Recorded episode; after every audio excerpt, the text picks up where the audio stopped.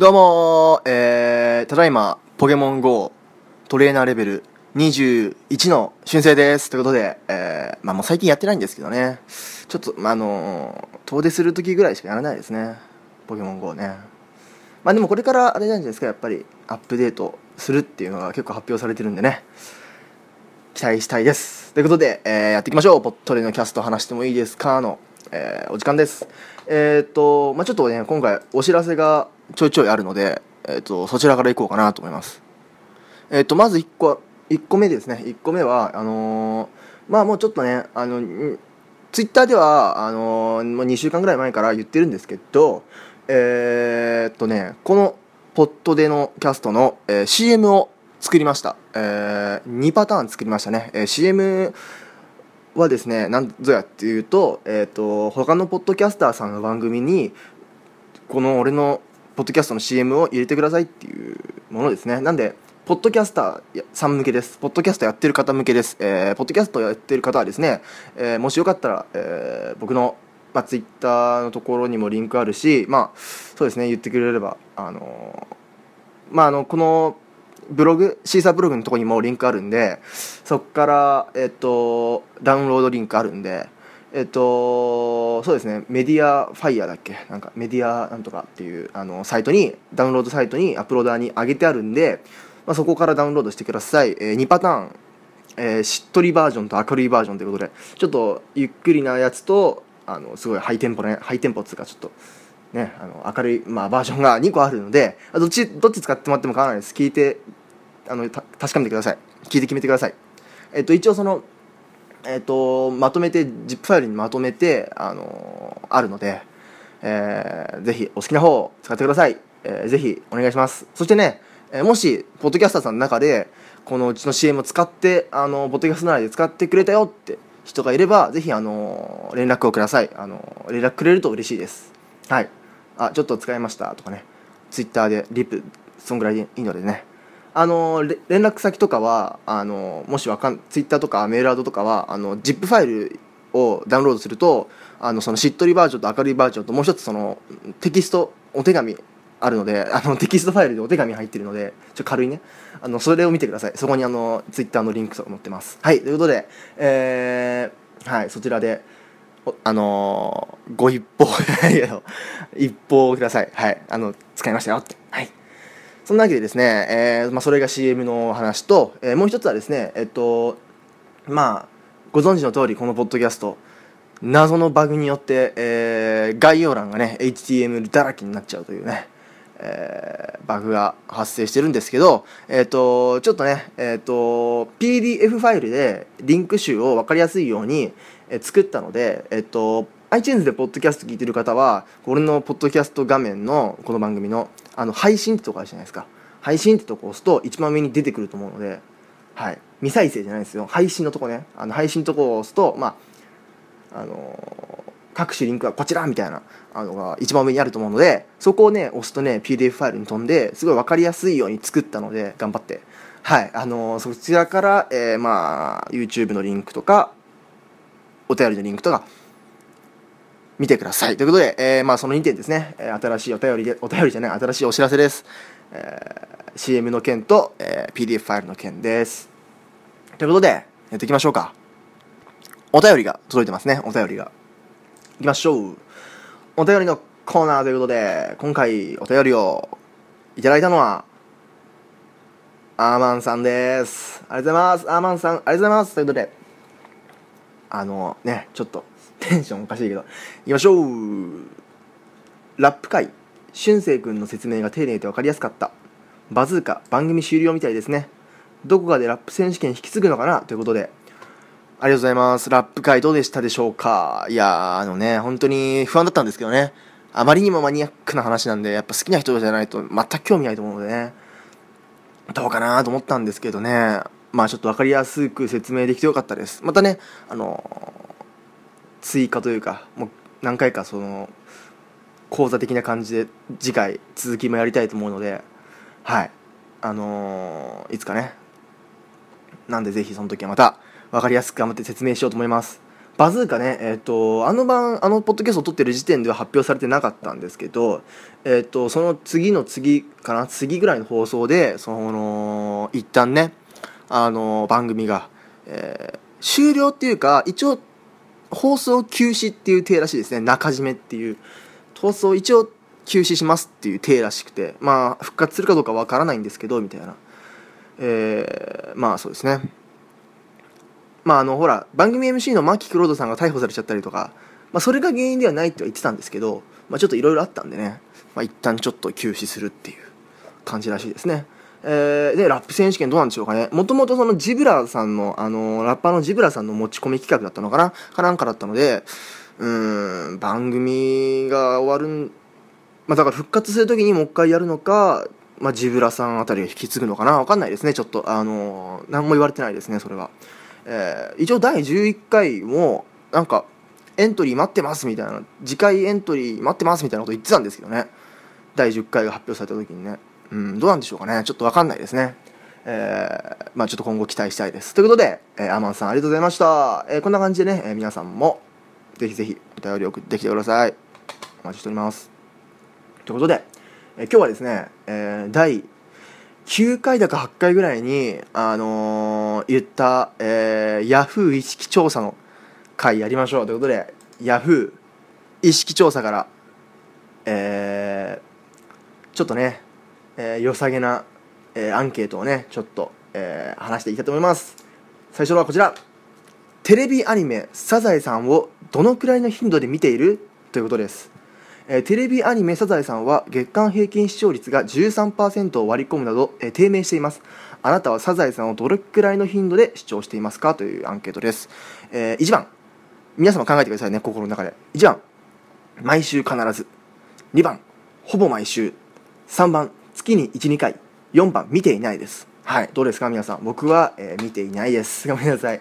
見ていないです、えー、やっぱねあれ何時間やってんだっけ？日曜日のあれですよね。日曜日じゃなかったっけ？うん、あの辺だよね。でまあ結構その時間ねまあ僕普段もそんなテレビ見ないですし全然見ないですからまあ、サザエさん見てないですね。弟がドラえもんは録画してるけどサザエさんも録画してないですからねやっぱちっちゃい頃は見てたけどでもちっちゃい頃も別に毎週見てたわけじゃなくてたまたまテレビつけてやってたら見るぐらいの感覚だったんでうんあんま見てないですね。あんまあ国民的アニメではあるとは思うんですけどね。あのー、僕が、まあ、住んでるのは東京なんで、あのー、サザエさん通りとかもあるんでね,、あのー、ねサザエさんで別にそんな毎週見てるわけじゃないけどそのカツオ君だとかそういう設定とかちゃんと分かってますからね。やっぱその辺はやっぱ国民的アニメの、あのであるゆえんじゃないけどさ。その国民的アニメだなと思うんですけどでもやっぱねその月間平均視聴率が低迷してると。あれどうなんですかね。サザエさんってでもいつぐらいからやってんだろう。いつけでも俺が生まれる前から絶対やってるからね。まあ長くは続いてますけどね。あれってまだその現なんだろう新しい新しい輪を書いてんのかな。結構ほらドラえもんとかはそのもうほら藤子さんがねあれだからあのー、結構過去作の使い回しとかちょいちょい見るんですけどこれサザエさんどうなんだろうね。ほらサザエさんとかってあのドラえもんとかと違ってあの特別劇場版やったりしないじゃないですか。あの 劇場版サザエさんって見ないじゃないですか。あのねだからそのどうなんだろうね。今サザエさんって結構使い回しの話数とか多いのかな。それだからかな。まあ僕はもう見ていないので、えー、ちょっと見ていないで投票します。はいということで、えー、結果はですね、えー、10.5%が毎週必ず見ています。えー、ほぼ毎週見てるのが13.7%月に12回見てるのが16.7%見ていないが59.1%です。半分以上がもう見てません。このアンケートでも。えー、まあね。確かにね漫画である以上ね家庭的な内容でいいじゃないですかってコメントがありますね。はい。えー、オープニングの観光地巡りは好きっていう意見もあります。確かにねあのいろんな観光地出ますよね。トゥルトゥトゥルトゥルトゥトゥルってやりながらね。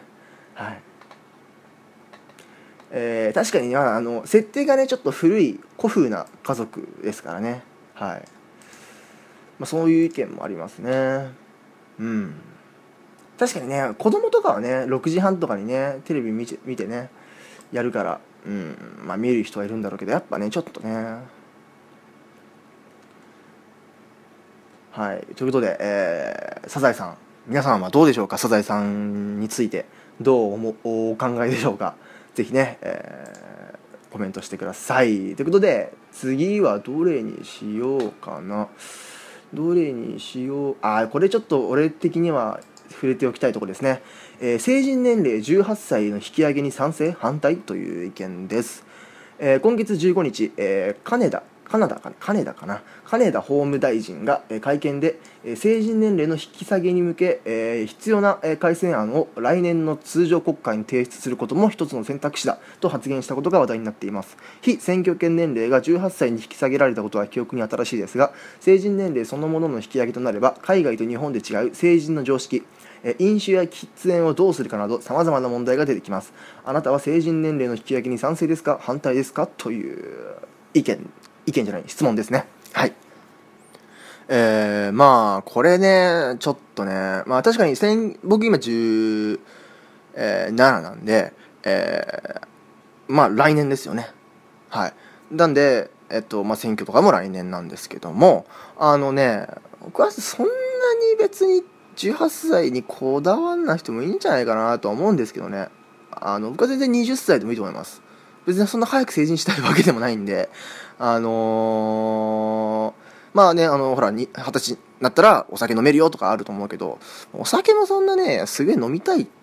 まあ、飲んでみて、多分大人だったら飲んでんだと思うけど、てかね、うちね、あの、親、両親の父親の方が、あの、飲めない体質なんですよ。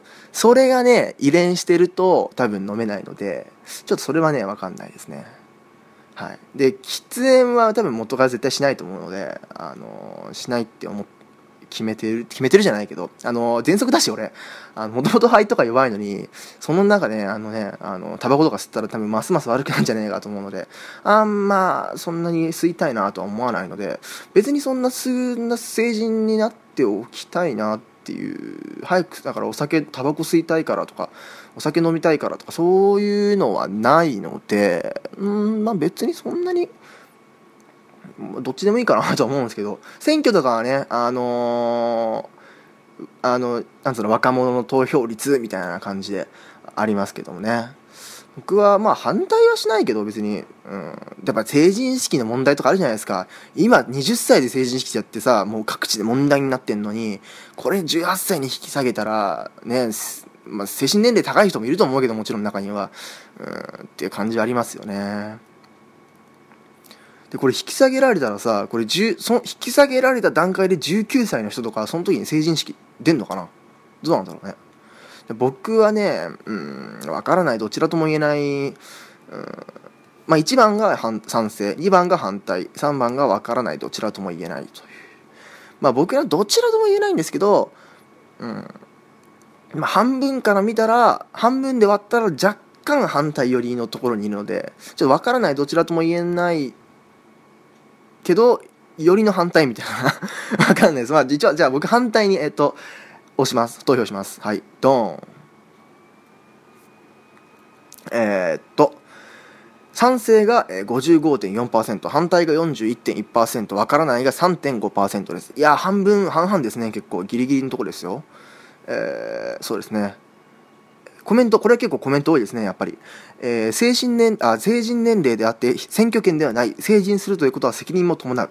えー、ということで、えー、そういう意見もありますね、えー、18歳で結婚できるのに子供扱いするのはおかしい。し全てにおいて大人と考えるのが普通で本人たちも自覚するべきと。確かに結婚のあれはありますよね。うん。はい、責任を持たせるという点では18歳は賛成ということでね。はい。ありますね。まあでもどうなんでしょうかね。一方ではあの犯罪者が多いので重い罰を与えるためにっていうのもありますね。犯罪まあそうですね、えー、まあ結構ど結構あれですね。あの責任をなんだろう自覚してもらうためには必要みたいな意見が多いですね。はい。まあでもね、まあ責任をね、あの、まあ自覚するのは大切だと思うけど、まあ、結局できないやつらはどうしたってできないと思うので、うん。ね、でも結構まあ引き下げる人が多いんだなっていうのははい思いま分かりました。はいということでえっ、ー、とですね次行きましょう。あの次ラストにしましょうか。次えー、っとえー、こちら五輪で公開プロポーズどう思う？ということではい、えー、リオ五輪で、えー、公開プロポーズを行うカップルが続々と出没。微笑ましいロマンチックというポジティブな声が上がる一方で時と場所をわきまえるべきとか女性女性蔑視だっていうね、えー、意見もあるそうです、えー、これねちょっとニュース見たらその、えっと、観客とかじゃなくて選手同士ですね、えっと、結構なんか今回僕は知らなかったんですけどあのリオ五輪であの選手で、まあ、日本の選手でいなかったんですけどブラジルの選手とか中国の選手で、えっと、大会中、まあ、スポーツと終わった後にえー、その同じ競技の選手に、えー、プロポーズをするっていうことがあったそうですね。えー、はい、えーでこれで結構その賛否が上がったらしくて特に中国選手の例にあったらしくてその、まあ、女子の、えー、選手で、えっとまあ、銀メダルを取った選手が中国にいて、えー、これ飛び込みですね。飛び込みの、えーと、競技で。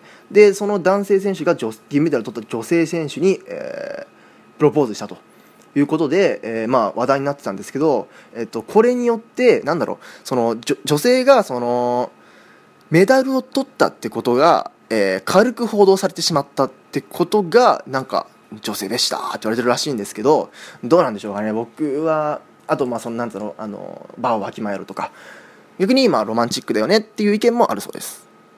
いやでもねこれ僕はそんなねあのーさっき言った女性蔑視じゃないと思うんですよ。銀メダル取ったことが軽く扱われたっていうけど、まあ、銀メダル取った功績はちゃんと残りますしその全く報道されてないってわけでもないと思うので、まあ、僕はそんな女性蔑視だとは思わない。さすがに性差別だとは思わない。そこは。うん。なんですけどまあねどう、まあ、時と場所をわきまえるべきって言われちゃったらまあそうなんですけどね。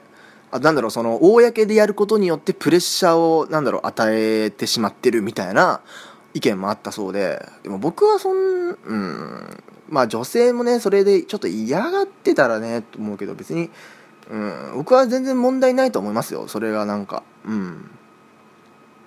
サプライズ的な意味では。あの僕は全然問題ないと思いますそんな特にその大会にすごい影響を与えてるわけじゃないしその国の問題その国の選手間の問題なんで大会規定にそのなんだろうあの多分反したりしないでしょこれ多分。なので、まあ、僕はいいと思うんですけどね。はい。まあもともとねなんかそういうなんかねまあスポーツの祭典ではありますけどね。僕は全然問題ないと思います。うん。これバンバンねやるかっつったらこれがあったからってじゃあこれからねこれオリンピックでプロポーズ祭りみたいなことにならないと思うし。うん。僕は全然問題ないと思います。はい問題ないに投票します。でるんえー、あ結構今僕と僕ちょっと少数派でしたね、えー、問題ないが19.8%控えるべきが73.2%わからないが7.0%です、えー、コメント見ていきましょう。世界の ああすごい結構あれですね。だからあれがあれ派が多いですね。あの、時と場所あのわきまえろっていうのがありますね。2人だけの大切な思い出にしたくないのかなっていう意見があります。確かにその公で晒す晒すじゃないけどやるのはどうなのかなっていう。まあそれもねまああります僕もそうは思いますけどね。はい、えー、こんなところで目立とうとして計画が見えすぎて周囲の方が恥ずかしいわとかね、ええー、とか、えー、ありますね。その後の報道がないので実際の成功率は気になるってことで。はい。確かにねあの、まあ、オリンピック時代がもう結構お祭りでねあの、まあ、そういうことに流れていくのはまあまあまあって思いますけどね、うん、結構市場を持ち込むなとかそういう意見が多いですね。はい。結構否定的な意見の方が多かったみたいです。ということで、えー、まあ今回は、えーこんな感じで意識ヤフー意識調査でした、えー、今回は、えだからサザエさん見てるっていうのと、えー、18歳に成人引き下げどうっていうのと、えー、五輪で公開プロポーズと思うってことなので、えー、皆さんもぜひね何か意見があれば、えー、お便りでもどんどんどんどんどんどん送ってきてくださいということで、えー、今回はえーこれはまたいつかやりますよまた。今回はちょっと、えー何回かに1回訪れる Yahoo 意識調査からネタをもらおうの回でした。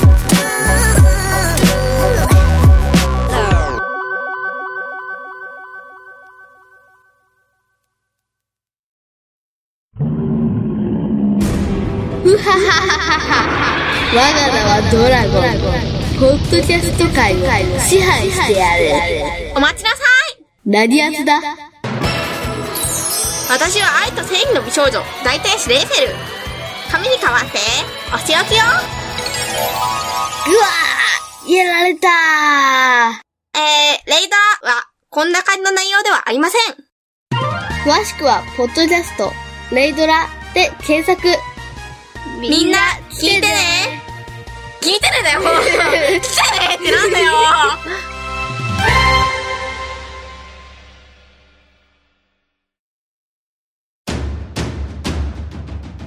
2016年一つのワンルームに突如として現れた大阪の一般人によるポッドキャスト。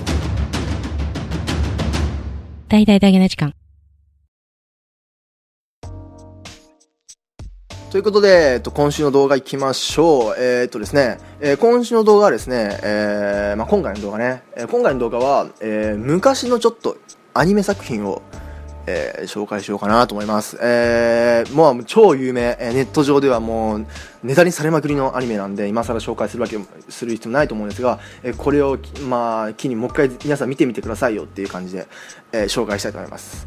えーやっぱね、昔の作品って、僕がも生まれるよりもっと前の作品って、やっぱどっかね、ちょっとね、ネジの取れた、あのぶっ飛んだ作品がやっぱ多いなって、ゲームとかもそうですし、思うんですよね。で、あのーまあ、今、今見たらね、結構、なんだこれって思うの結構あると思うんですけど、そのうちの一つとして、えー超有名な、もう超、絶対皆さん知ってます。えー逆にあの、僕のよりも上の世代の人たちは多分、当時見てたと思うんですよ。